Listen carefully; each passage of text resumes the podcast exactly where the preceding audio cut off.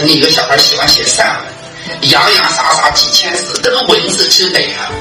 后来我告诉那孩子，我说除了废话之外，无病呻吟，说一些卖弄自己文采的东西，有一句神话。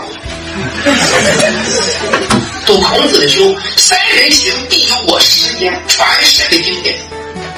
见贤思齐，见不贤而内省。君子和而不同，小人同而不和。君子求诸己，小人求诸人。知之人皆以杀害一成人，为求生以害人。读去吧，就这么朗朗上口，清楚。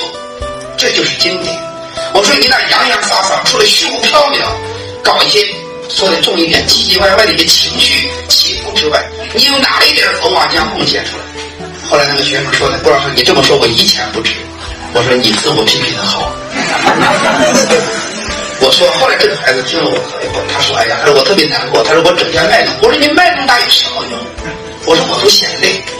讲一点真东西，讲一点让人家受益的东西，终生受益的东西，哪怕多朴素。你看三人行必有我师，多好呀！